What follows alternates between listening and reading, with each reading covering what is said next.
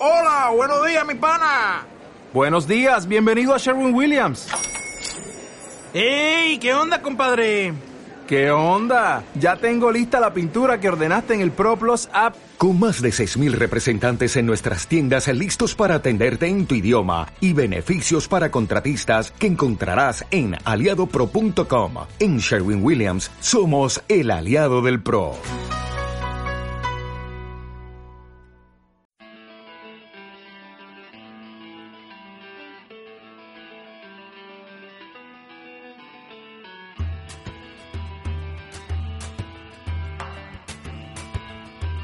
Piedra de toque con Iñaki Macazaga.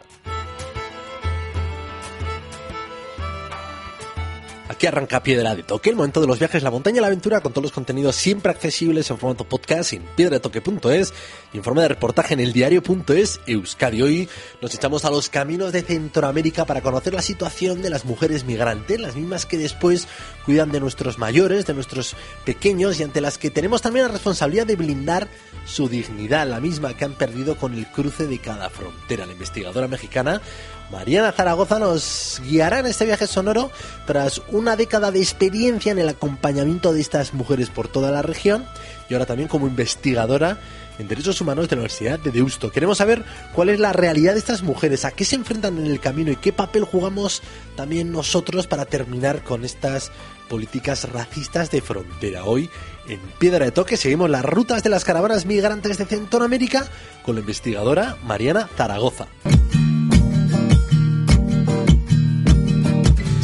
Cruzando ríos, andando selvas, amando el sol. Cada día sigo sacando espinas de lo profundo del corazón. En la noche sigo encendiendo sueños para limpiar con el humo sagrado cada recuerdo.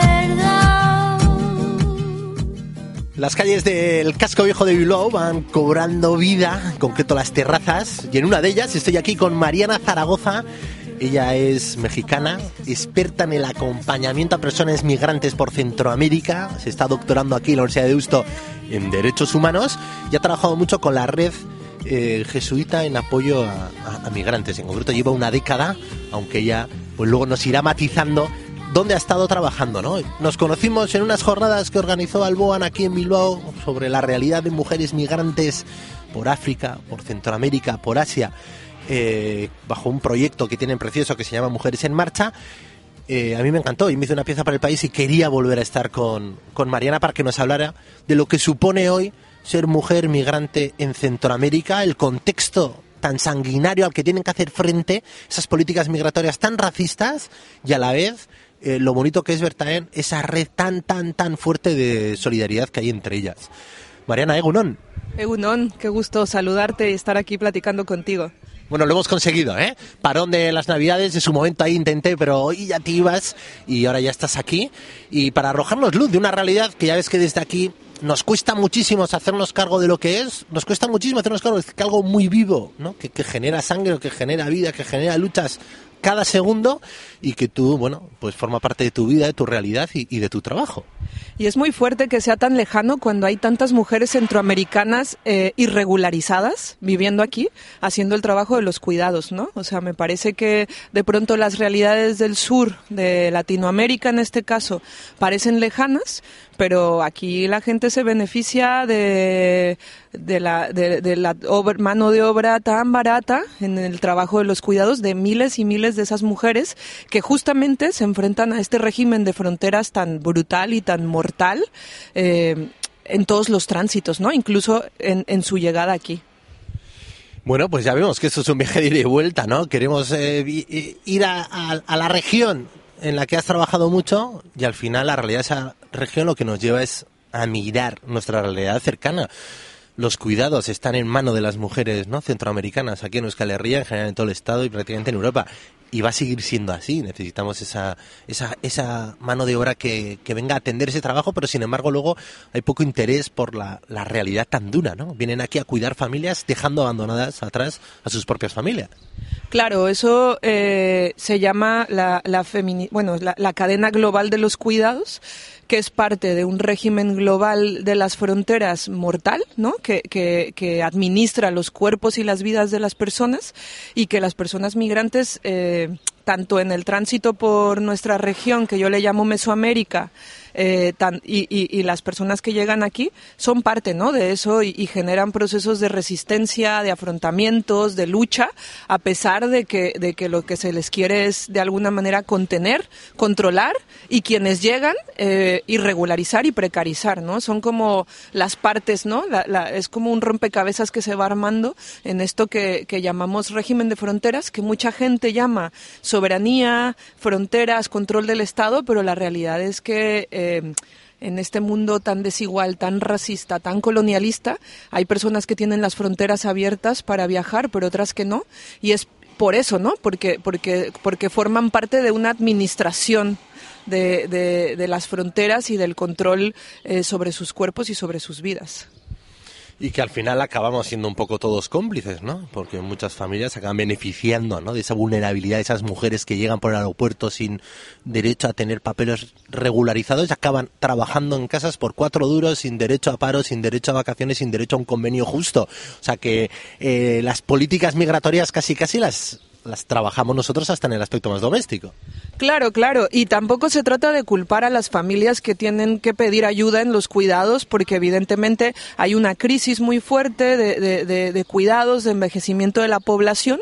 Eh, y hay gente que no le queda de otra, eso, eso yo lo entiendo, ¿no? Eh, que te echen una mano en los cuidados eh, es humano, lo que pasa es que hay que ser conscientes de lo que implica, ¿no? La contratación de esas personas y más que eso, exigir entonces la regularización, exigir que se garanticen condiciones y formar parte de una lucha antirracista y anticolonial que permita eh, pues sí, ¿no? La, dignidad para todas y todos, así como hay familias que necesitan condiciones más dignas en, en los cuidados de, de, infancias y de personas dependientes, pues también quienes lo hacen, quienes cuidan y quienes dejan en sus países a sus hijos, hijas o en su momento se las traen, pues también necesitan esa misma dignidad que se exige aquí. Entonces, bueno, es un debate amplio, para decir que la lucha por la dignidad de las personas migrantes es una lucha que nos compete a todas y a todos aquí en el norte global todavía más, ¿no?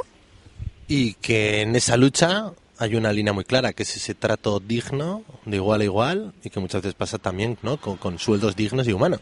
Claro que sí. Y ese es todo un tema sobre el que hay que hablar y, y por eso el tema migratorio no es lejano, ¿no? Y, y menos el tema migratorio en, en, nuestra región, porque también hablando, ahora que tocabas el tema de la feminización de la migración, pues hay, hay, hay perfiles, ¿no? Dentro de esto de la feminización de la migración, el, este gobierno global de las migraciones del que te hablo, tiene una perspectiva, obviamente es patriarcal, obviamente es racista, y eso qué quiere decir? Que también en las rutas eso se nota. La mano de obra masculinizada transita por México hacia Estados Unidos, mucha parte de, la mano de obra eh, feminizada viene hacia Europa, obviamente también transita hacia México y Estados Unidos, pero todo tiene una razón. Aquí lo que se demanda es mano de obra para los cuidados, no otro perfil. Por eso los hombres, y tú lo hablas con cualquier mujer centroamericana aquí y te lo platica, ¿no? Nuestros hombres o los hombres se van hacia Estados Unidos, nosotras nos venimos para acá porque una amiga me dijo que aquí había trabajo de cuidados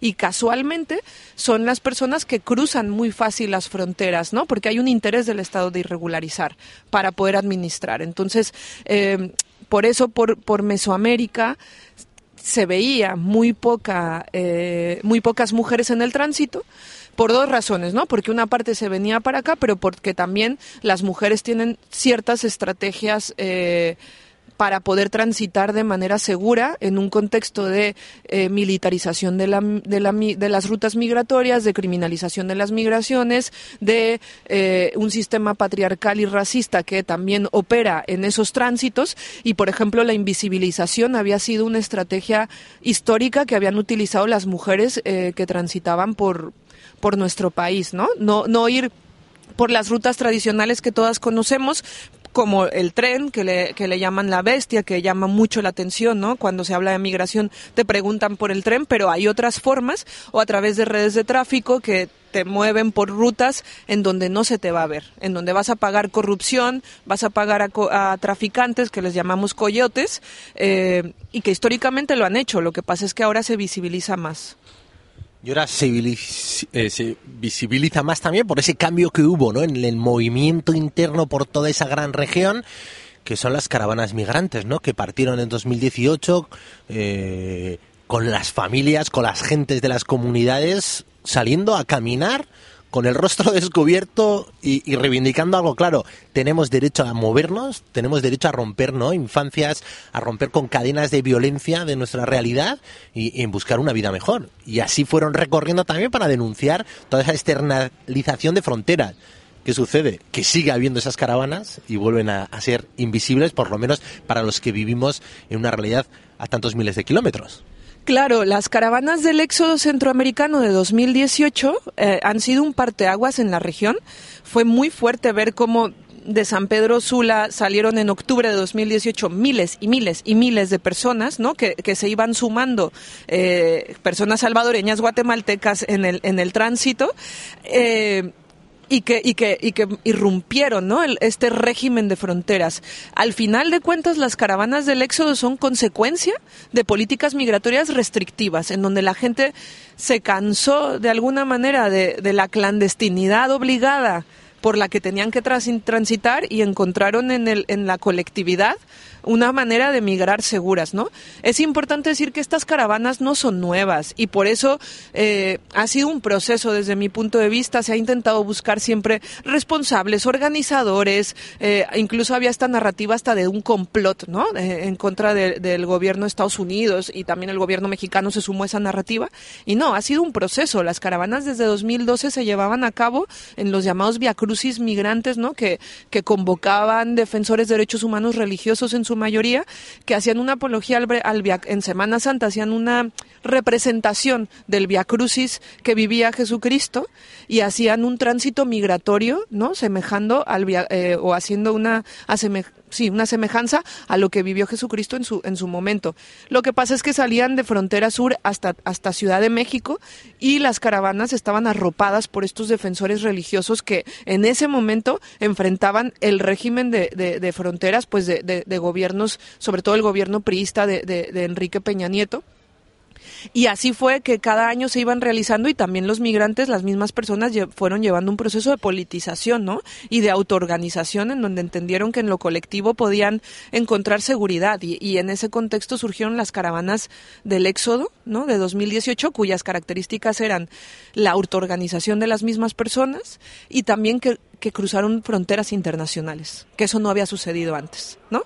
Cruzaron la frontera de, Honduras con Guatemala, cruzaron la frontera de México, de Guatemala con México, de, una forma muy simbólica, ¿no? Eh, en donde el gobierno mexicano les dio el portonazo y, e igual cruzaron, ¿no? Y lograron llegar hasta Tijuana. En, los primeros, nosotras contabilizamos, por lo menos en 2018, de octubre a diciembre, seis grupos de caravanas que, que, que lograron llegar hasta, hasta Tijuana. Y, y lo muy visible también de las caravanas era ver ese éxodo de Centroamérica de personas con esa diversidad de perfiles, ¿no? La narrativa, por lo menos en nuestra región, siempre habían sido hombres jóvenes solos viajando y la realidad es que no, que viajan eh, familias completas de todos los perfiles que nos podemos imaginar, personas de la comunidad LGBTIQ más, eh, que tenían necesidades de protección, porque además no era nada más, o sea, era esa complejidad de reconocer que todas esas personas tienen necesidades de protección internacional, que si bien, y eso se puede discutir, eh, a lo mejor no aplican a, lo tradicional que se entiende como refugio y asilo, que a mí me parece muy cuestionable el régimen del, del asilo en este punto, ¿no? Del mundo, pero que necesidades de protección tenían y la obligación de protegerles por parte de los estados está. Eh, ¿Qué perfiles eran? Pues mujeres embarazadas, con niños, niñas, adolescentes, eh, personas adultas mayores, muchísimas también en la caravana, eh, familias eh, mixtas, familias no mixtas, pues de lo que fuera, ¿no? Eso, una comunidad LGBTIQ más, sobre todo personas trans, muy fuerte, ¿no? Como muy representativa dentro de las caravanas y, que demostraba que, los países estaban expulsando a su población y también eh, demostraban una cosa, que ya no ni siquiera se trata de la feminización de la migración, sino de la familiarización de la migración. Son familias completas las que están transitando de 2018 a la fecha son familias completas, eso justo acabo de llegar de México y de estar en un albergue, son familias completas. Y ahora mismo también otra cuestión es que ya no es solamente el éxodo centroamericano, aunque siguen siendo mayoría, también son personas haitianas, cubanas, eh, venezolanas, ecuatorianas, del occidente de África, eh, ¿no? Eh, de muchos países también asiáticos, que, que Bangladesh, bueno, muchísimas personas que están recorriendo esta ruta, ¿no? Y en el caso, por ejemplo, de la población africana, mucha es que frente al cierre del Mediterráneo, pues viajan hasta Brasil y se recorren todo el continente caminando hasta llegar a la frontera con Estados Unidos, cruzando la selva del Darién. ¿Y eso qué significa? Que hay perfiles que tienen mayor precariedad de la que ya conocemos, lo que yo llamo violencias acumuladas en sus cuerpos, en sus vidas y en sus tránsitos. Ya ni siquiera son personas que en el origen tenían condiciones estructurales de violencia que, le obliga, que les obligaron a salir, no, ya en el tránsito vienen acumulando violencias como el tránsito por el, por el Darién, por la selva del Darién, que es la frontera entre Panamá y Colombia, una, una frontera natural, una selva muy cerrada, muy difícil de cruzar, que se le ha conocido como, ¿no? como, eh, como la frontera natural que nadie quería cruzar y que ahora están cruzando cientos de miles, que es una tragedia humanitaria brutal. Está compuesta casi la mitad de los tránsitos por esa selva, son niños, niñas menores de edad eh, y eso, familias completas que lo que quieren es llegar a Estados Unidos. Y es entonces el tránsito mesoamericano, el tránsito migratorio por Mesoamérica, es más precario todavía, con perfiles todavía más diversos. Eh, que, que y, y, la política de externalización de fronteras y de cierre de, de, fronteras es todavía más brutal que hace cuatro años cuando surgió el éxodo centroamericano, ¿no? O sea que con este éxodo y esta nueva manera de migrar, de poner en vida su refugio a través de las caravanas, se ha visibilizado esa realidad más, que antes estaba invisible también por propia estrategia. En esa visibilización se por fin se ha visto ese rostro de las mujeres y que además tiene una manera también de viajar muy con los cuidados en movimiento, que no viajan solas, sino que viajan con sus hijos, y ese concepto también, ¿no? Que contabas tú cuando nos vimos en ese encuentro, un concepto mucho más amplio del que tenemos aquí de la familia, que pueden ser hijos de amigos, de amigas, de familiares, de vecinos, que para nosotros no es estrictamente su hijo, pero para ellos tienen ese compromiso maternal de llevarlo hasta donde esté su madre o su tía o ese otro familiar, ¿no?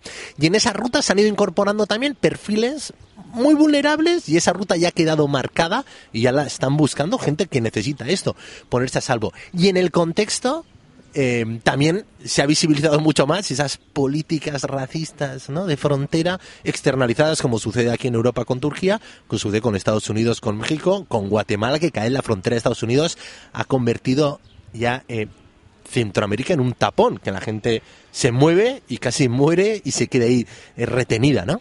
Claro, eh, pues desde, desde los estudios migratorios, ¿no? Antes se hablaba o se sigue hablando de fronteras verticales. Las fronteras verticales a partir del 2014, que fue cuando se implementó el programa integral Frontera Sur, que fue la radicalización ¿no? de, de, de políticas migratorias, pues esos racistas, eh, eh, patriarcales que se implementaban y que, y que generaban mayor vulnerabilidad en los tránsitos de las personas que, y, que, y que lo que significaba era eh, no dejar a las personas salir prácticamente de un cinturón en el, en el sur sureste de México a través de operativos migratorios en los trenes, es decir, no solamente era ya eh, el, cierre de fronteras, sino al interior del país eh, construir fronteras verticales a través de operativos migratorios, también de la actividad del narcotráfico, de extorsiones, es decir, había como toda una un aparato necropolítico legal e ilegal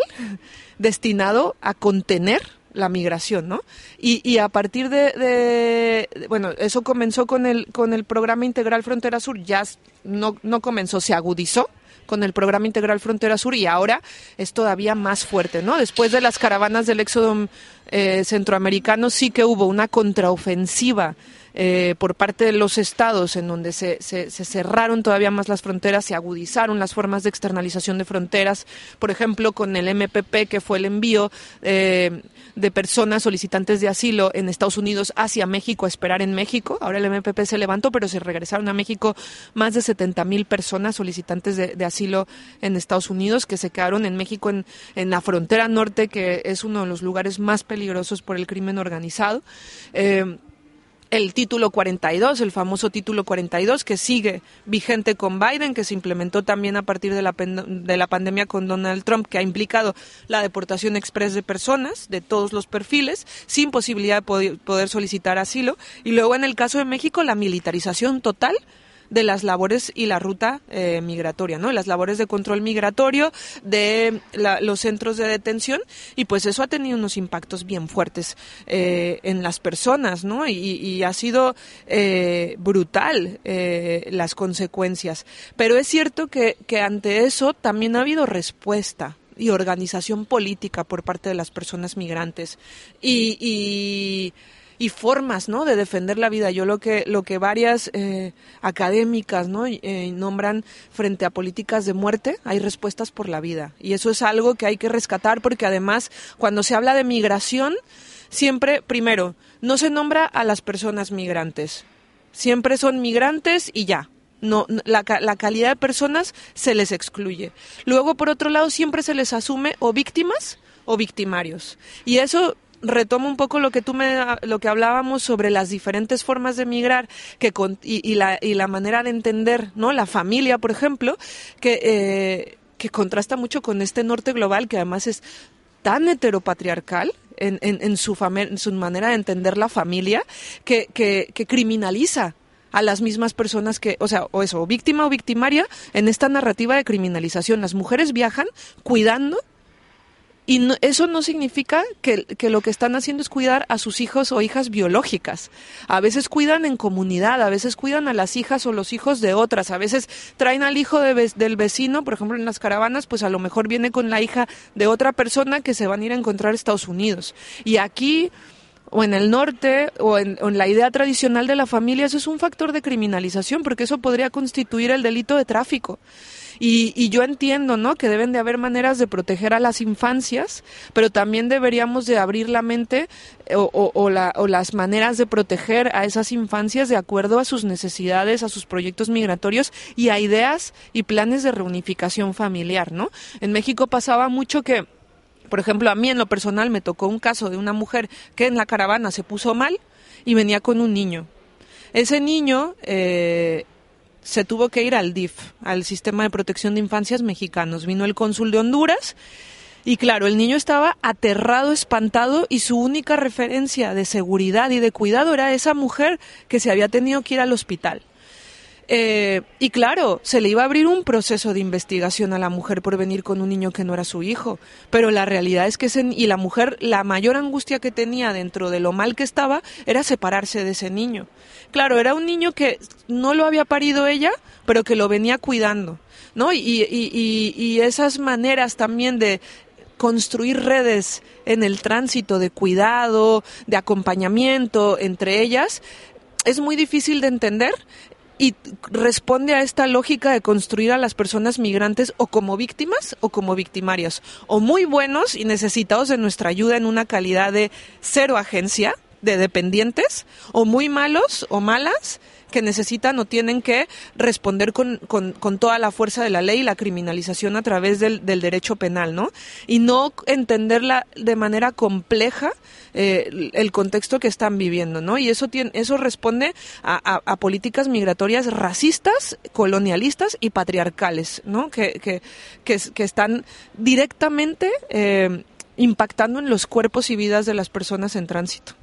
Mariana, qué, qué, interesante. Yo ya sabía que este café se nos iba a quedar corto, pero buscaba esto, ¿no? Es cierto que es una red muy compleja que generalmente nos llega aquí con muchos simplismos, ¿no? Que es lo que tenemos los medios, ¿no? Con ese gran riesgo a simplificar la realidad en esas microcápsulas de noticia que o hay un interés personal muy fuerte o ya ves, se empieza a abrir un océano de matices que es maravilloso maravilloso intelectualmente acceder a él, pero muy complejo y muy duro, ¿no? La realidad que esconde detrás.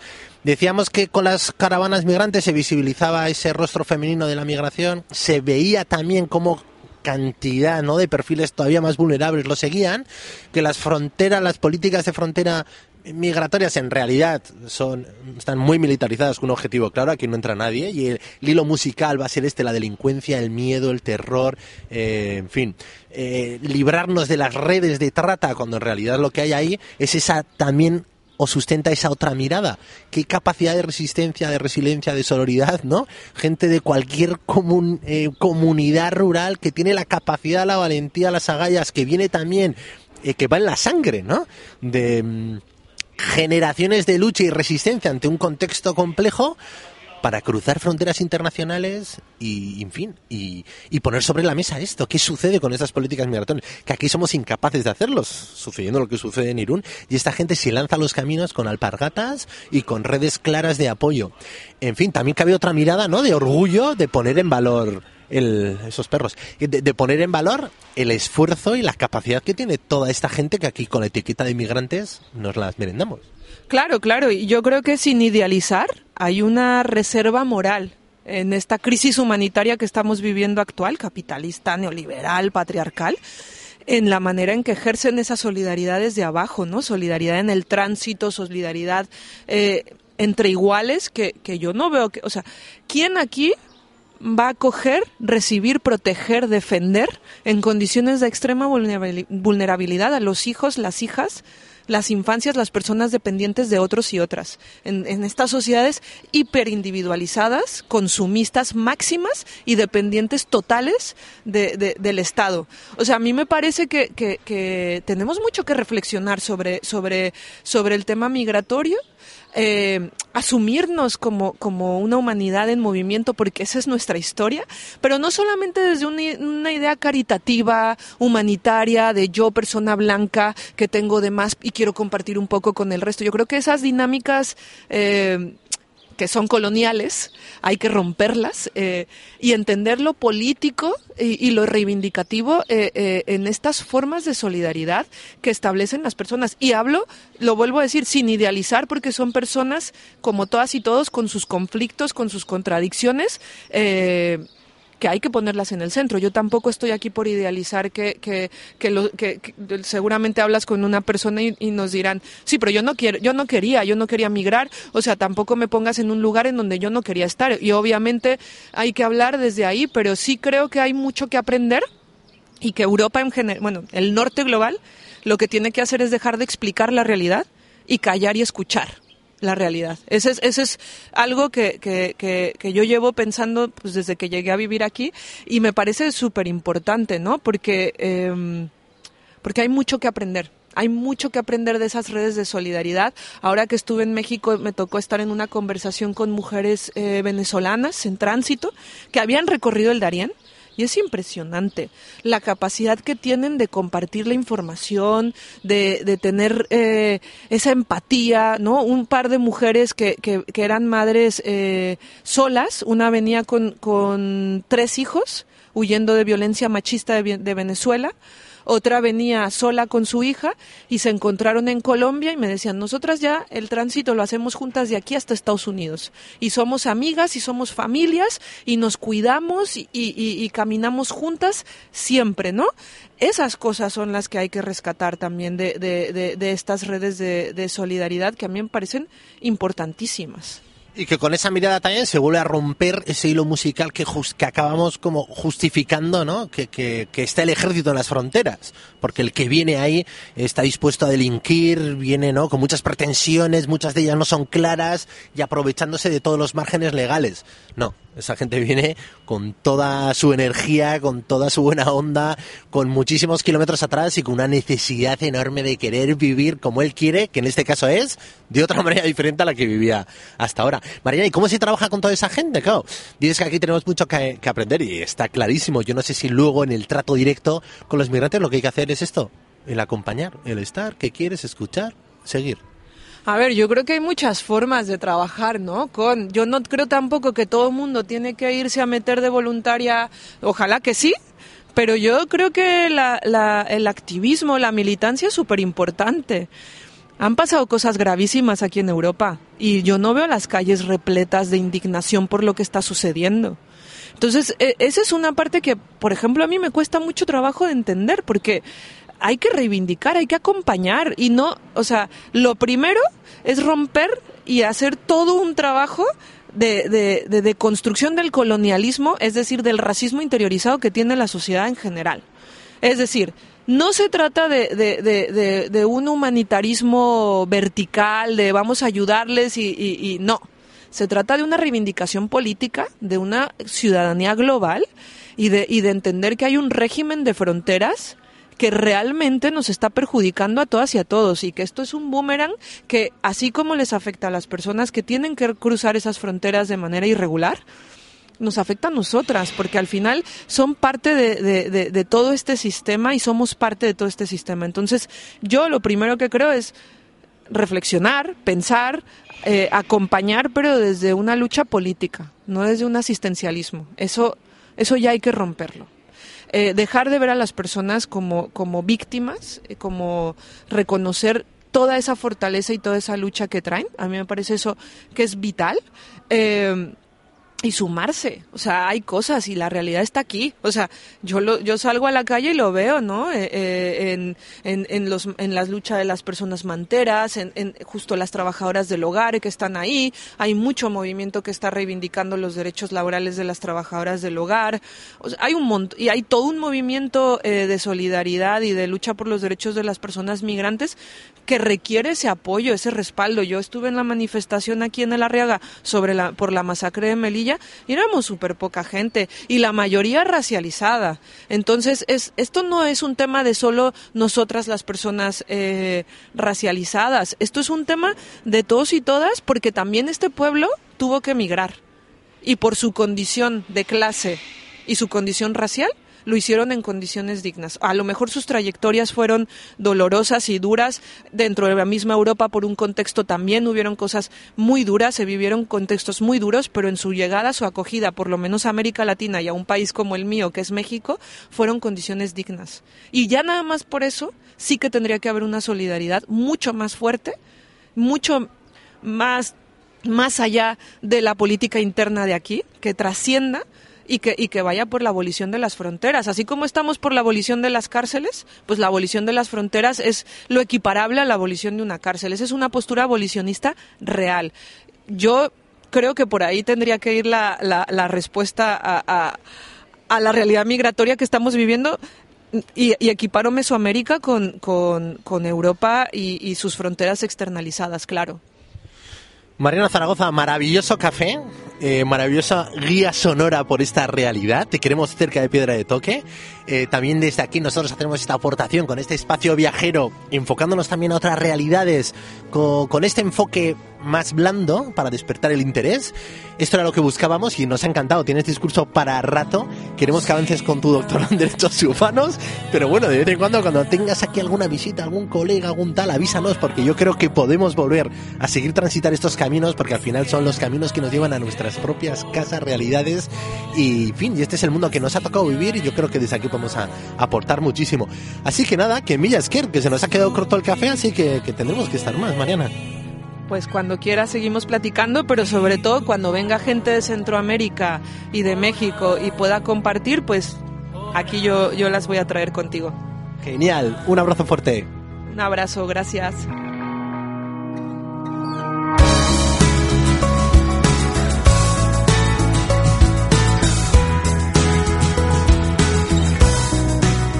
Y aquí termina el programa de hoy. Recordad que nos podéis seguir en piedratoque.es, en las redes sociales, a través de mi perfil en Instagram, en Facebook, en Twitter, en LinkedIn, donde queráis. Hasta la semana que viene. Sed muy felices. Agur.